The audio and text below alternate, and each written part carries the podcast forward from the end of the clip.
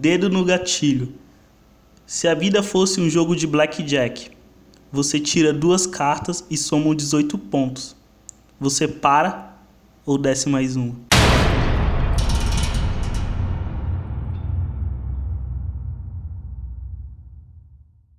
Capítulo 6 Pé na porta e tiro na cara. São Paulo, favela do menor. Agora, as câmeras do helicóptero da emissora de jornal gravavam as cenas e transmitiam ao vivo para o mundo tudo o que acontecia no complexo do menor. Filma ali! Aquele blindado tá subindo o morro e aqueles moleques em cima da laje estão olhando diretamente para ele, disse a jornalista eufórica. Os traficantes avistaram a porra de um blindado subindo o morro e quando subia blindado, os menores corriam, pois sabiam que quem ficasse morria, mas hoje era diferente. Nessa noite era guerra. Traz a bazuca! gritou um moleque que não devia ter mais do que 16 anos.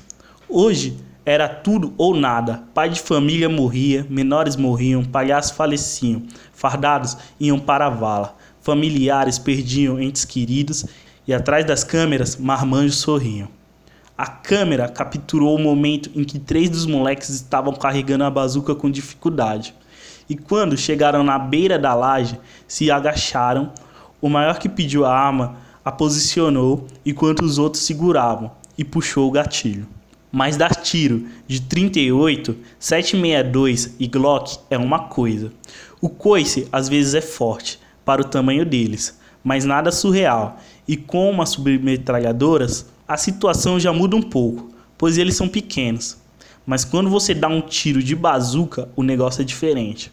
O barulho é ensurdecedor. A pressão gerada é forte o bastante para arremessar os quatro moleques para trás. A câmera filmava tudo, e naquela noite um míssil acertou o blindado em cheio. A explosão foi grande. você viu o que aqueles moleques ali fizeram? Eles atiraram a porra de um míssil no blindado, cara. Um míssil, você está entendendo? Disse a jornalista em desespero.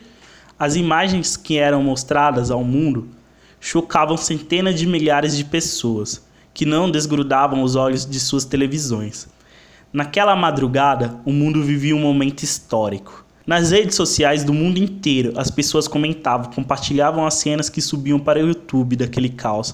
Era a globalização na era da internet, fazendo seu trabalho de casa. Em um outro ponto, estavam dois policiais que queriam acabar com aquele caos de uma vez e avançavam no morro rapidamente, matando todos aqueles que apareciam na sua frente.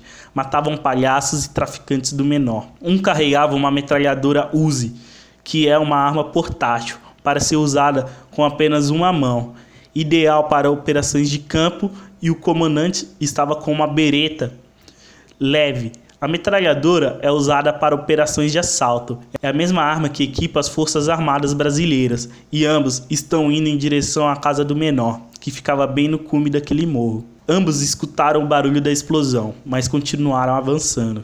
Tinham que terminar a missão. Matavam todos que podiam nas ruas, mas nas lajes haviam muitos traficantes. Os blindados e o Falcão estavam a caminho e iam ajudá-los a limpar o morro.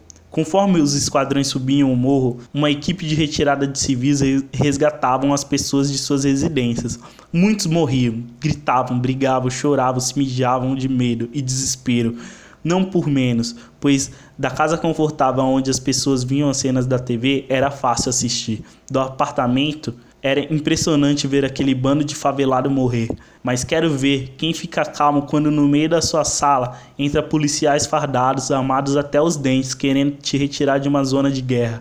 Quando no meio do jantar sua mãe falece com um tiro de fuzil AR-15 bem na sua frente, ou quando depois de meses e anos de vida trabalhando que nem um condenado para mobiliar sua casa todinha e manter sua família bem com muito suor, você ver tudo ser destruído por centenas de balas, pois nós estamos sempre em despedidas, sem saber.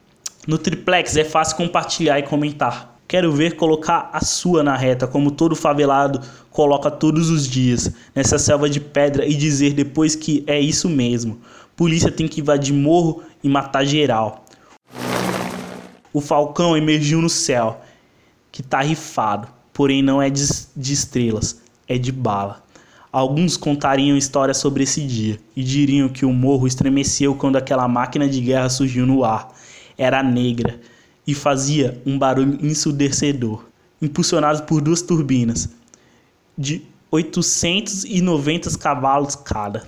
Essa força pode levar o helicóptero a uma velocidade máxima de 278 km por hora e permite levar cerca de 700 kg de armamento, como foguetes e mísseis antitanque, fora que é equipado com duas metralhadoras .50, que pesam 12 kg cada, com aproximadamente 1,65m de comprimento e uma velocidade de disparo equivalente a 600 tiros por minuto.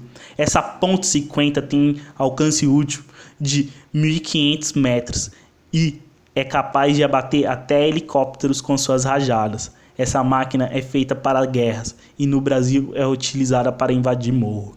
Você consegue entender o quanto hediondo isso pode ser para a sociedade?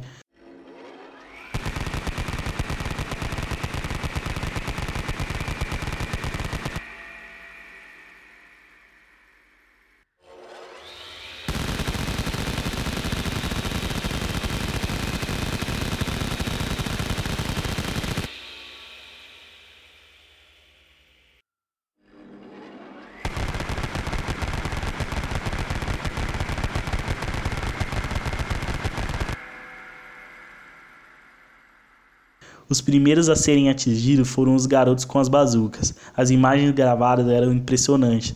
As balas rasgavam os garotos como se fossem papel. Nos trend topics mundiais estava a hashtag Tá com dó de bandido, leva pra casa. Só se via comentários do tipo: Tá com dó de bandido, leva pra casa pra cuidar. Tem que matar bandido mesmo. Bandido bom é bandido morto. Nós vamos ficar sustentando bandido? Tem que morrer tudo. Vai pra vala. Nesse ritmo, milhares de pessoas davam suas opiniões. E um vlog brasileiro publicou um vídeo que viralizou em instantes. Se destacou com centenas de milhares de compartilhamentos no Facebook, Twitter, YouTube e WhatsApp. O cara escrachava a parada e tentava focar no real problema e falava assim no vídeo.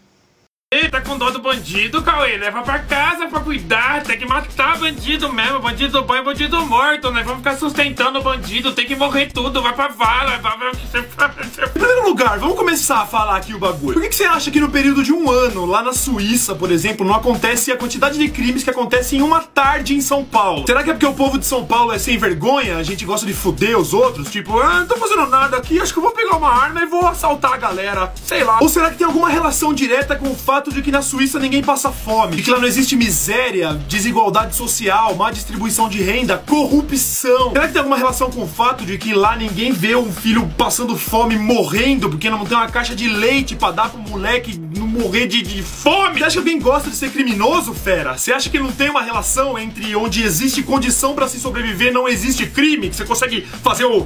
Né, a, a, a, né, a, a, a, conexão do bagulho. Agora eu já sei o que você vai dizer, que eu tô defendendo o bandido. Não tem, tem piedade, não é isso que eu tô falando aqui. O que eu tô tentando fazer é chamar a sua atenção pro foco do problema, para o epicentro da caralha. O bandido, ele não é o protagonista, ele não é o pivô da desgraça, tá ligado? Ele é só, como eu posso dizer, ele não é o vírus, ele é o catarro que sai do seu nariz, entendeu? Ele não é o vírus, ele é o catarro. Você tá lá suando o nariz, tentando tirar o catarro, mas o problema é o vírus. Olha que analogia イスクロー falar, é, mas tem um monte de gente passando necessidade aí que nunca precisou roubar. Quer dizer, fica a pessoa não vai procurar um trabalho, né? Nem que seja pra fazer malabarismo no semáforo, mas vai roubar porque a gente. Mas é fácil falar, né, mano? Você aí usando seu computador dentro do seu lar, confortável, tem almoço pra você na mesa todo dia, sua mãe te fala boa noite na cama, aquela história linda, aquele romance maravilhoso. Então você que trabalha e paga suas coisas, mas só tem emprego porque teve estudo que a sua família pagou e te tornou uma pessoa um pouco mais qualificada pro mercado de trabalho, você tem uma boa roupa, uma boa cara, todos os dentes na boca e tal. É fácil se orgulhar de uma honestidade que nunca foi posta à prova, né? Eu queria te ver lá, Tiriça, pra ver onde você enfiar essa merda do teu senso de justiça e finaliza o vídeo. Enquanto as pessoas no mundo assistiam e comentavam tudo, o comandante chegará no cume do morro, na casa do Edmilson, vulgo menor. O comandante e seu parceiro estavam do lado da porta da casa, mas fazia silêncio demais lá dentro. Era estranho. A brisa da madrugada passava por eles gélida. Os dois estavam apreensivos, nervosos, e de suas bocas saía um vapor por conta da neblina que imperava naquela noite. O comandante fez o gesto para o arrombamento.